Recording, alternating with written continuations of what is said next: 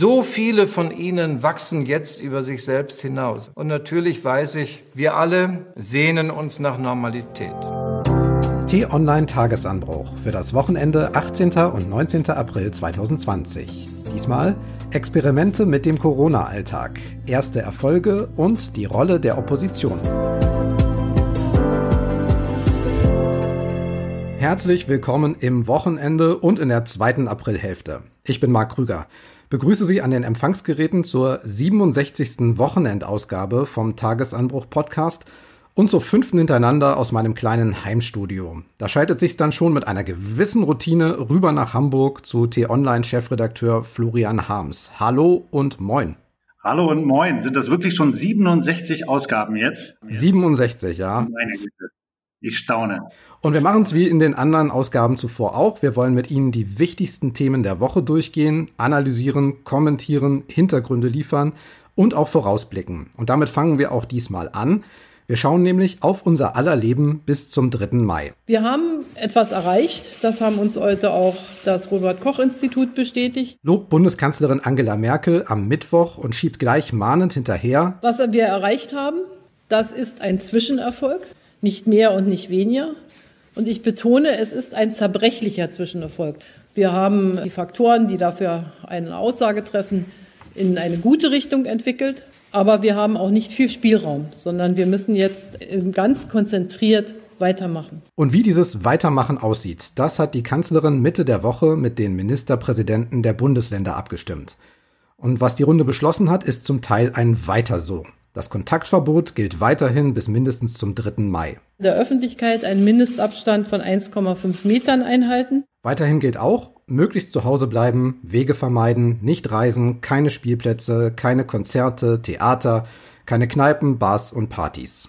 Zum Teil ist es auch ein deutlich längeres Weiter so, zum Beispiel im Fall von Großveranstaltungen. Die soll es bis mindestens Ende August nicht geben. Und dann gibt es noch die Abteilung Neu und auf die wollen wir zuerst gucken. Da wären zum Beispiel Geschäfte, die schon nach diesem Wochenende, also ab Montag, wieder öffnen dürfen. Aber eben nicht alle. Hier haben wir auf der einen Seite gesagt, es können Geschäfte bis zu 800 Quadratmetern aufmachen, allerdings mit guten Konzepten, mit Hygienekonzepten. Und wir müssen auch schauen, dass nicht sozusagen auf den Straßen sich riesige Schlangen bilden. 800 Quadratmeter ist die maximale Größe. Das soll also den kleinen bis mittleren Einzelhandel betreffen, so ein Schuh- oder Bekleidungsladen. Aber so einfach bleibt es dann nicht. Buchhändler, Autohäuser und Fahrradhändler dürfen öffnen, egal wie groß sie sind. Friseure aber bleiben erstmal bis zum 3. Mai geschlossen, auch wenn die Geschäfte kleiner sind. Ja, Florian, hilf mal. Positiv gesprochen haben sich Kanzlerin und Ministerpräsidenten die Regelungen nicht zu einfach gemacht, aber leicht zu merken ist es nur auch nicht. Nein, es ist nicht leicht zu merken und da stellen wir eben fest, dass das natürlich alles Kompromisse sind die haben hart miteinander gerungen. Ne? Das wissen wir jetzt auch aus den Hintergrundinformationen. Es war so, dass das Kanzleramt, dass auch die Bundeskanzlerin eigentlich noch striktere Regeln gelten lassen wollte. Also weil du gerade diese 800 Quadratmeter für Läden angesprochen hast. Frau Merkel wollte 400 Quadratmeter durchsetzen, weil sie große Sorge hat, dass wenn man zu schnell wieder beginnt, das Leben draußen in der Öffentlichkeit wieder richtig auf Touren zu bringen, eben die Infektionsgefahr sehr schnell wieder ansteigen kann. Dann gab es aber andere, wie zum Beispiel Finanzminister Scholz, die darauf bestanden haben, mehr zu öffnen. Der hatte diese 800 Quadratmeter ins Spiel gebracht. Das ist so eine Marke beim Einzelhandel, von der man ausgeht, eine relativ bekannte Größe. Und es gab natürlich die Ministerpräsidenten, wie zum Beispiel den Armin Laschet, der am liebsten noch weiter aufgemacht hätte. Und da sehen wir einfach, am Ende sind diese Regeln, die da jetzt erlassen worden sind, ein Kompromiss also es gibt kein größeres Werk oder keine größere Begründung dafür. Ja, und diese 800 Quadratmeter, hast du sehr gut gesagt, ist relativ willkürlich. Man hätte natürlich auch 400, 900 oder 1000 nehmen können. Ist klar, irgendwo musst du die Grenze ziehen. Aber das macht es im Einzelfall natürlich hochkompliziert. Wenn dann zum Beispiel ein großes Kaufhaus sagt, sie machen nur das kleinere Erdgeschoss auf, will man das dann verbieten. Autohäuser dürfen öffnen, da vermutet man dann wahrscheinlich nicht so viele Menschen auf engem Raum. Aber dann verstehe ich die Buchhandlungen nicht, weil auch in Buchhandlungen und bei der Post oder in Baumärkten, da kann es ja eben auch eng werden. Folge, Handelsverband protestiert schon, spricht von Diskriminierung einzelner Läden und Galeria Karstadt Kaufhof will das Verbot sogar vom Gericht klären lassen. Verständlich? Aus der Warte der jeweiligen Betriebe heraus verstehe ich das natürlich schon. Zugleich finde ich es schwierig. Denn ich sehe jetzt schon mit Bedenken, dass da gerade so eine ungute Dynamik aufkommt. Dass nämlich jetzt jede Branche und jeder Branchenvertreter sagt, ja, warum dürfen wir denn jetzt nicht noch mehr oder warum können wir hier nicht noch ein bisschen was machen? Wie gesagt, das ist aus deren Sicht alles verständlich, aber insgesamt kann das natürlich die Gefahr deutlich erhöhen, dass es eben doch wieder zu unkontrollierten Ausbrüchen kommt. Und das erklärt dann auch, warum die Politik, warum die Bundesregierung eben so vorsichtig und zurückhaltend ist. Ein riesiger Punkt ist ja Kita und Schule. Da hängt ja für Familien quasi der ganze Rest des Lebens dran. Und da heißt es jetzt, die Kita bleibt erstmal bis auf weiteres nur für die Notbetreuung geöffnet. Kleine Kinder bleiben also in der Regel weiter zu Hause. Eine immense Herausforderung für Alleinerziehende und auch für Berufstätige. Und bei der Schule wird's kompliziert. Da sollen nämlich ab demnächst einige Klassen starten, aber kleiner, so mit maximal 15, mit Hygienemaßnahmen und zunächst auch die Abschluss- und die Versetzungsklassen. Und in einigen Ländern startet das am 20. April, also jetzt demnächst, oder am 27. April, in den meisten ab 4. Mai und in anderen wieder ab 11. Mai. Wie soll ich mich da orientieren?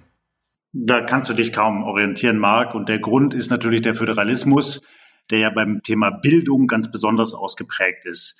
Wir wissen ja, in den unterschiedlichen Bundesländern sind die Schulklassen an unterschiedlichen Punkten. Also wenn du mal die Abschlussklassen nimmst, dann haben manche schon Abitur geschrieben, wie beispielsweise in Hessen. Da ist das Schriftliche schon durch, da stand jetzt das Mündliche an. Andere haben es noch vor sich.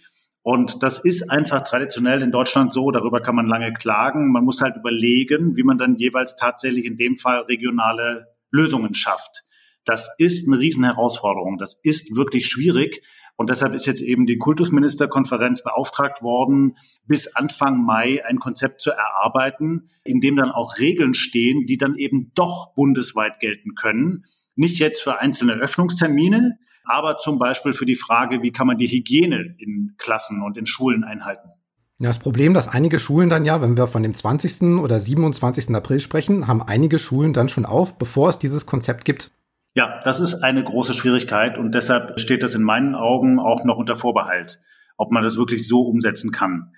Denn es ist ja nicht denkbar, dass man jetzt 30 Kinder oder 20 Kinder aus einer Klasse einfach wieder in einen Klassenraum lässt und dann vielleicht noch vergisst, dass auf der Toilette der Seifenspender kaputt ist, dass die in der Pause umeinander rumrennen und sich balgen, das geht alles nicht. Also wir haben festgestellt, der Föderalismus in Deutschland macht manches kompliziert, aber mal eine Gegenstimme. Bayerns Ministerpräsident Markus Söder, der sagt, das Unterschiedliche ist gerade jetzt eine Stärke, weil Länder eben auch unterschiedlich betroffen sind. Führt aber auch dazu, dass in Nordrhein-Westfalen große Möbelhäuser öffnen dürfen, woanders nicht. In Berlin Baumärkte geöffnet sind, woanders nicht in Sachsen eine Maskenpflicht im Einzelhandel gelten soll, woanders nicht. Über die verschiedenen Schultermine haben wir gerade schon gesprochen. Versprochen war am Mittwoch aber, dass der Bund und die Länder einheitlich vorgehen. Und so im Großen und Ganzen muss ich sagen, sieht man das schon. Aber bei so vielen Details ist das eben nicht zu sehen. Ja, das stimmt. Und der Grund liegt dann eben doch jeweils im jeweiligen Bundesland. Du hast es gerade angesprochen, Nordrhein-Westfalen da ist es eben so, dass es da nicht nur viele Modehäuser gibt, sondern eben auch Zehntausende Beschäftigte. Also Menschen, die in Möbelfabriken arbeiten oder in Verkaufsstellen. Für die will man was tun. Und die haben natürlich auch eine Lobby. Und die haben bei dem Wirtschaftsminister Laumann lobbyiert. Und dementsprechend gibt es da jetzt entsprechende Regeln. So. Und in einem anderen Bundesland ist es wiederum eine andere Branche. Und natürlich hängt Deutschland und Deutschlands Wirtschaft sehr stark an der Automobilindustrie. Das macht aber nur Sinn, dass die produziert, wenn man diese Autos auch verkaufen kann. So, in China läuft das jetzt langsam wieder an, aber auch hierzulande möchte man den Markt eben wieder ankurbeln. Ist ja auch grundsätzlich richtig und legitim, dass man dann eben sagt, Autohäuser können wieder öffnen. Nur muss man eben vor allem anderen immer auf die Sicherheit achten. Und da sehe ich gerade schon so ein bisschen zweifelhaft drauf, ob das überall gelingen kann.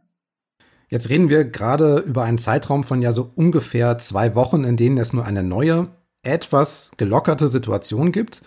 Aber bei der Pressekonferenz am Mittwoch, da gab es unter allen vier anwesenden Politikern auch ein Leitmotiv, das doch sehr deutlich geworden ist. Wir müssen verstehen, dass wir so lange mit dem Virus leben müssen, wie es keine Medikamente und insbesondere keinen Impfstoff gibt. So lange müssen wir einen Weg, ein Konzept finden, mit Corona zu leben. Wir werden über Monate noch mit solchen Einschränkungen leben müssen. Besonnenheit ist an der Stelle wichtig als überstürztes Vorgehen. Wir bewegen uns in eine neue Normalität. Eine Normalität, die nicht kurz sein wird, sondern die längere Zeit anhalten wird.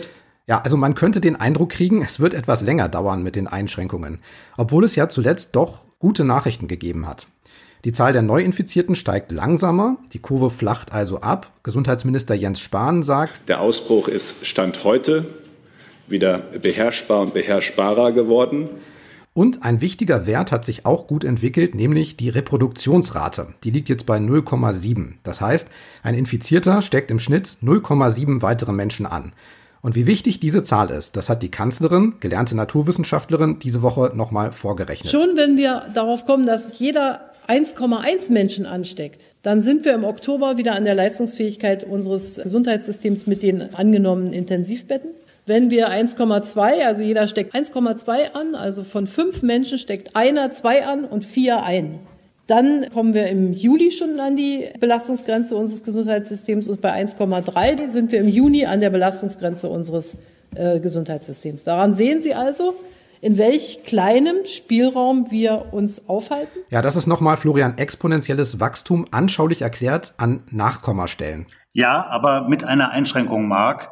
Denn alle diese Zahlen sind Schätzungen. Das ist ganz, ganz wichtig. Und das ist nicht überall in der Berichterstattung sauber rübergekommen.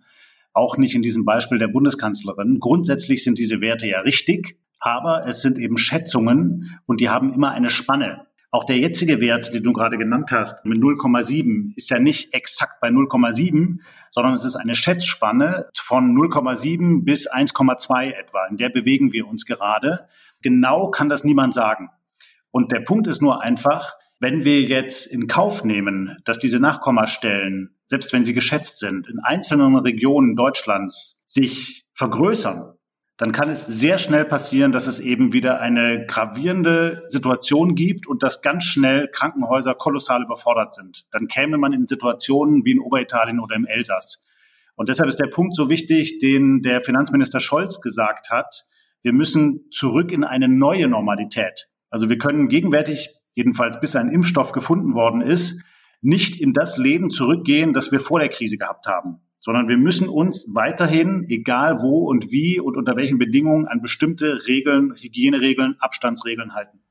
Das war auch tatsächlich Konsens auf der Pressekonferenz am Mittwoch.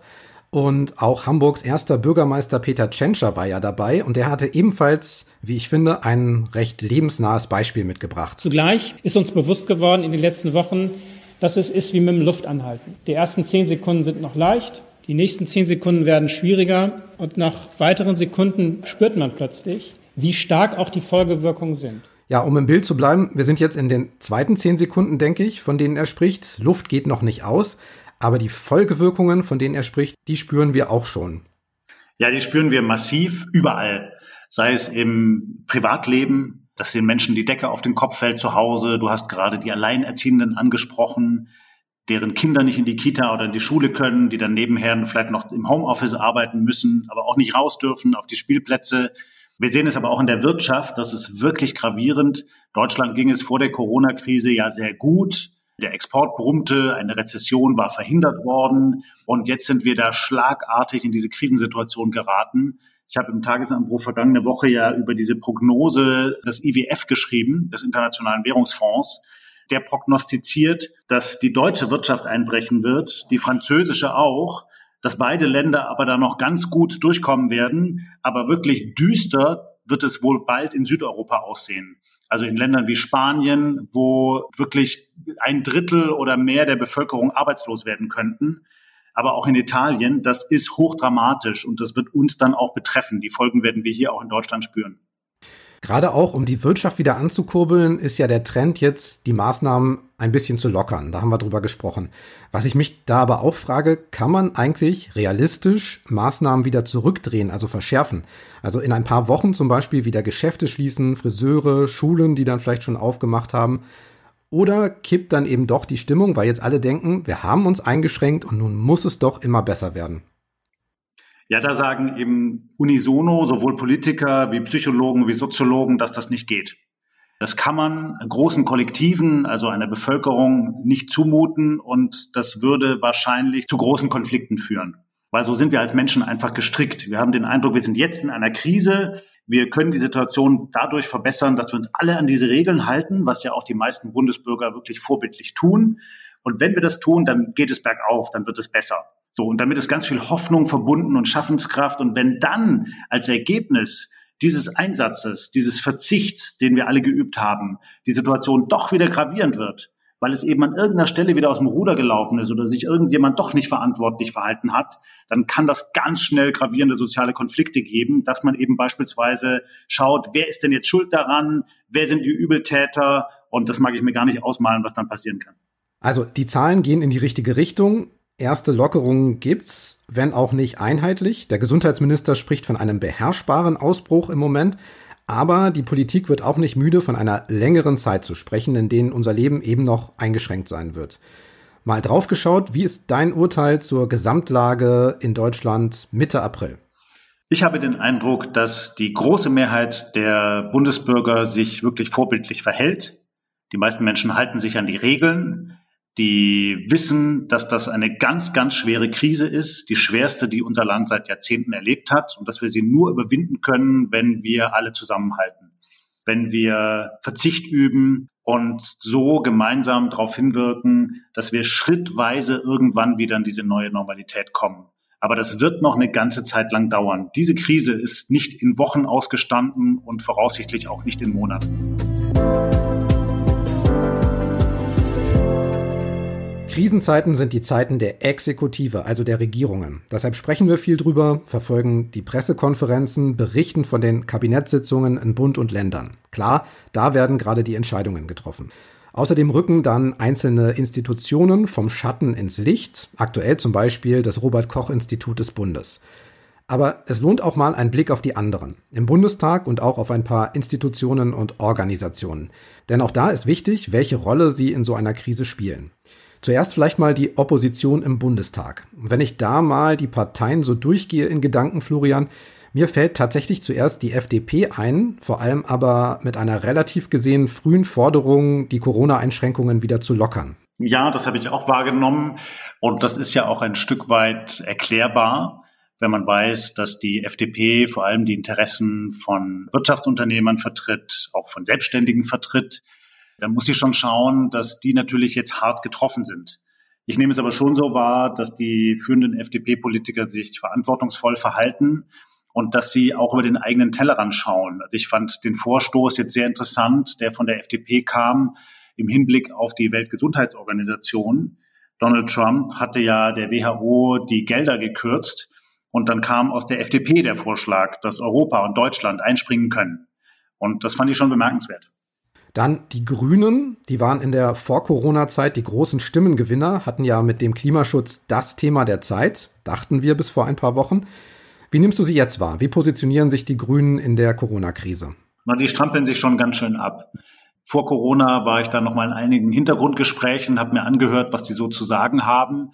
Und da war mein Eindruck, die bereiteten sich de facto schon auf die Machtübernahme vor. Die hatten damit gerechnet, dass am Ende dieser Legislaturperiode dann eben ein Wechsel kommen würde und dass sie bei einer Bundestagswahl so stark würden, dass sie dann auf jeden Fall in der Bundesregierung sitzen als Koalitionspartner. Vielleicht sogar mehr als Kanzler. Und das ist jetzt erstmal weg. So, die Grünen haben im Moment jedenfalls ihr großes Thema verloren. Du hast es gesagt, Klima und Umwelt.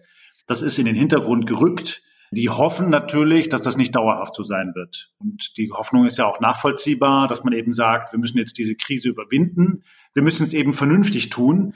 Also nicht auf Kosten der Umwelt, sondern vielleicht eher so, dass wir künftig nachhaltiger wirtschaften und klimaverträgliche Unternehmungen und Wirtschaften fördern. Und da werden die Grünen versuchen, sich zu positionieren. Ja, ein bisschen staatstragend sind sie schon unterwegs. Also sie haben ja gesagt, Kooperation in dem Moment statt Konkurrenz mit der Bundesregierung und haben dann auch für diese harten Maßnahmen die Unterstützung angeboten. Ja, das stimmt. Und das ist auch manchen ihrer Anhänger übel aufgestoßen. Also jenen, die das nicht verstehen können, dass die Bürgerrechte gerade so strikt eingeschränkt werden. Die haben da schon dran gezweifelt, ob die Grünen eigentlich noch die freiheitliche Partei sind, äh, die sie sich wünschen. Dann zur nächsten Partei. Die Linke hat zuletzt die Lockerung in der Corona-Krise kritisiert. Vor allem aber, weil nach Ansicht der Vorsitzenden Katja Kipping das Ankurbeln der Wirtschaft im Zentrum stünde und eben nicht die Gesundheit der Menschen. Ja, und die Linke tut sich gerade sehr schwer. Das muss man einfach sagen. Also Ankurbeln der Wirtschaft ist jetzt nicht deren Steckenpferd zu normalen Zeiten. Ne? Die schauen eher, wie sie das Geld, das man durch Steuern eingenommen hat, schön verteilt unter der Bevölkerung und dass man Ungerechtigkeiten ausgleicht. Und das steht ja jetzt gerade nicht im Vordergrund der Agenda. Da merkt man einfach, die haben es nicht leicht im Moment. Und die AfD als größte Oppositionspartei und ebenfalls vor der Krise im Quoten hoch Momentan geht es in den Umfragen eher ein bisschen runter auf 10 Prozent oder knapp drunter. Eigentlich müsste man noch sagen, schwierige, unsichere Zeiten mit unklarer Zukunftsperspektive, das klingt nach einer Steilvorlage für die AfD. Ja, aber noch nicht jetzt. Das könnte in Zukunft der Fall sein. Aber gegenwärtig gehören sie ganz klar zu den Verlierern. Sie haben sich ja gegen die Bundesregierung positioniert, haben früh für eine frühe Lockerung der Kontaktsperreregeln plädiert und das ist einfach nicht das, was die Mehrheit der Bevölkerung gerade will. Auch mit ihrem Thema, das sie vorher so hochgekocht haben, das Rumreiten auf Flucht und Migration. Damit können sie gerade überhaupt nicht punkten. Ich habe aber den Eindruck, das eigentliche Problem in der AfD ist gerade, dass die moderateren Kräfte den Machtkampf verloren haben gegen die Rechtsextremisten. Und das ist ja auch breit durch die Presse gegangen. Der Co-Parteichef Meuthen hat versucht, Björn Höcke, Andreas Kalbitz und die anderen Rechtsextremisten aus der Partei zu drängen und er ist damit gescheitert. Und die Extremisten geben weiter den Ton an und infiltrieren diese Partei und machen sich da breit. Und in der Form ist einfach die AfD für die große Masse der Bevölkerung überhaupt nicht mehr wählbar. Okay, dann lass uns mal auf die internationale Perspektive schauen und auf ein paar Organisationen gucken, vor allem auf die EU. Denn eine Pandemie macht ja nicht an Grenzen halt und in den Griff kriegt man sie auch nur gemeinsam. Das könnte also die Stunde einer Dachorganisation sein, wie der Europäischen Union. Du hast Kommissionspräsidentin Ursula von der Leyen im Newsletter schon kritisiert. Deshalb gehe ich jetzt mal davon aus, die EU begeistert dich gerade nicht so. Naja, eigentlich begeistert mich die EU immer, weil ich sie für den besten Staatenbund auf diesem Erdball halte der am meisten bewirken kann und für Wohlstand und Frieden sich einsetzen kann. Aber gegenwärtig, finde ich, kommt da wirklich zu wenig. Wir sehen ja gerade einen neuen Nationalismus. Die Corona-Krise hat dazu geführt, dass alle EU-Staaten erstmal hektisch ihre Grenzen wieder hochgefahren haben und eigentlich jedes Land seine eigene Politik macht im Hinblick auf den Gesundheitsschutz. Das müsste man viel stärker abstimmen. Und überall da, wo es Abstimmung braucht, also beispielsweise bei der Frage der gegenseitigen Unterstützung, Thema Eurobonds oder Corona-Bonds, da wird es sofort immens schwierig, ja, weil alle gerade eigentlich aus einer nationalen Warte argumentieren und nicht mehr das größere Ganze im Blick haben. So kann das nicht bleiben. Die meisten Länder in Europa werden nur dann erfolgreich aus dieser Krise rauskommen, wenn Europa und die verschiedenen EU-Staaten einander unterstützen. Und da ist vor allem Deutschland gefordert. Und natürlich eine starke EU-Kommission. Da muss mehr kommen als bislang. Ja, Unterstützung genau dafür kommt seltsamerweise von der Kommissionspräsidentin Ursula von der Leyen, hat diese Woche im EU-Parlament so eine Zwischenbilanz gezogen und also gesagt, die Gemeinschaft hätte vor allem Italien am Anfang schneller und besser helfen müssen. Da hat sie sogar um Entschuldigung gebeten. Aber ein bisschen was sei inzwischen passiert, sagt sie, zum Beispiel ein Hilfspaket im Gesamtwert von 500 Milliarden Euro mit Krediten und Programmen für Kurzarbeit. Also sie ist da durchaus selbstkritisch unterwegs. Naja, aber das eine ist ja das, was sie in die Mikrofone sagt oder im EU-Parlament. Das andere ist, was sie dann wirklich tut. Und was man tun muss in der EU und in der Kommission, findet immer hinter geschlossenen Türen statt. So, man muss Lobbyismus betreiben, man muss in den Hauptstädten herumtelefonieren, die Leute zusammentreiben. Der Jean-Claude Juncker, ihr Vorgänger, konnte das ausgezeichnet. Ja, der hat mit drei, vier Telefonaten die Leute zusammengespannt. Früher natürlich auch dann noch mit persönlichen Treffen, beim Abendessen oder so. Das geht jetzt gerade nicht. Aber das ist die Rolle, die die EU-Kommissare und auch die Kommissionspräsidentin jetzt einnehmen müssten. Sie müsste eigentlich jeden Tag anklingeln. In Berlin, in Rom, in Paris, in Madrid und müsste die Leute zusammenspannen. Und nach allem, was man mitkriegt, ist das noch nicht zu Genüge der Fall. Das liegt auch nicht nur an Frau von der Leyen, sondern auch an den anderen Kommissaren. Dann zum Abschluss noch kommen wir zur Weltgesundheitsorganisation WHO. Das ist ja die internationale Kapazität für Pandemien und Seuchen. Die WHO ist zur Erinnerung eine Unterorganisation der Vereinten Nationen, Hauptsitz in Genf in der Schweiz. Und auch die macht täglich Pressekonferenzen, tatsächlich gibt Zahlen heraus, koordiniert Maßnahmen. Trotzdem steht die WHO, die Weltgesundheitsorganisation, bei uns jetzt nicht im Mittelpunkt der Medien, zumindest nicht mit Zahlen und Maßnahmen. Wie erklärst du dir das?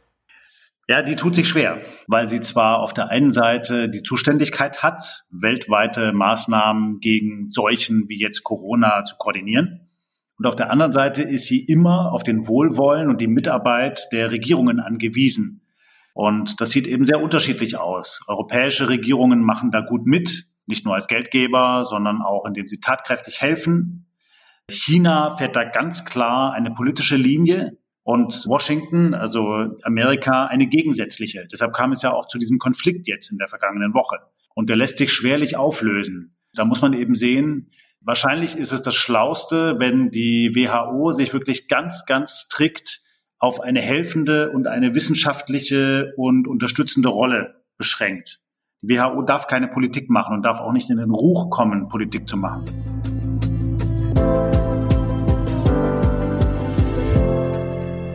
Versprochen ist auch immer ein kurzer Ausblick auf gute, spannende, beachtenswerte Themen und Termine der nächsten Tage. Florian, worauf sollten wir schauen? Worauf können wir uns vielleicht sogar freuen? Ja, schauen sollten wir auf den Montag. Das ist der Holocaust-Gedenktag. Da wird es in Yad Vashem, in der Holocaust-Gedenkstätte in Jerusalem, eine große Veranstaltung geben. Und die wird übertragen in mehreren Sprachen, darunter auch Deutsch, über das Internet, weil man eben jetzt keine richtigen formalen Versammlungen machen kann. Das werden wir auch auf T-Online begleiten. Dann gibt es am Donnerstag wieder einen Gipfel der EU-Staats- und Regierungschefs, natürlich wieder per Videoschalte. Und da geht es nochmal dezidiert um Rettungspakete für Länder, die von der Corona-Krise sehr stark gebeutelt sind, also beispielsweise Italien und Spanien. Da stehen jetzt Eurobonds nicht wieder so sehr im Vordergrund, aber die Debatte wird weitergehen. Und am Freitag wird es dann eben doch mal wieder einen internationalen Klimastreik geben von Fridays for Future. Auch den natürlich im virtuellen Raum. Und mal schauen, was daraus werden kann.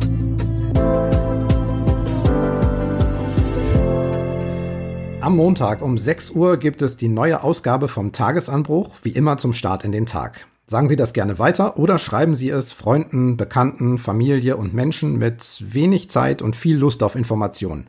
t-online.de-podcasts ist der Link. Da finden Sie den Tagesanbruch und ein paar andere Hörangebote und alle Links für kostenlose Abos bei Apple, Spotify, Sprachassistenten und so weiter. Bewerten können Sie uns auch gern bei Apple oder Amazon oder Sie schreiben uns eine Mail an podcasts.t-online.de das hat auch Birgit Weller gemacht und geschrieben, dass sie uns am liebsten nicht nur fünf Sterne geben würde, sondern einen ganzen Sternenhimmel. Ach. Oh, wie schön. Ja, fand ich auch. Habe ich mich sehr gefreut. Damit dann Schluss für heute. Danke für Ihre Zeit. Bleiben Sie gesund, gern auch fröhlich und tschüss bis zum nächsten Mal. Tschüss, bleiben Sie bitte gesund und uns gewogen.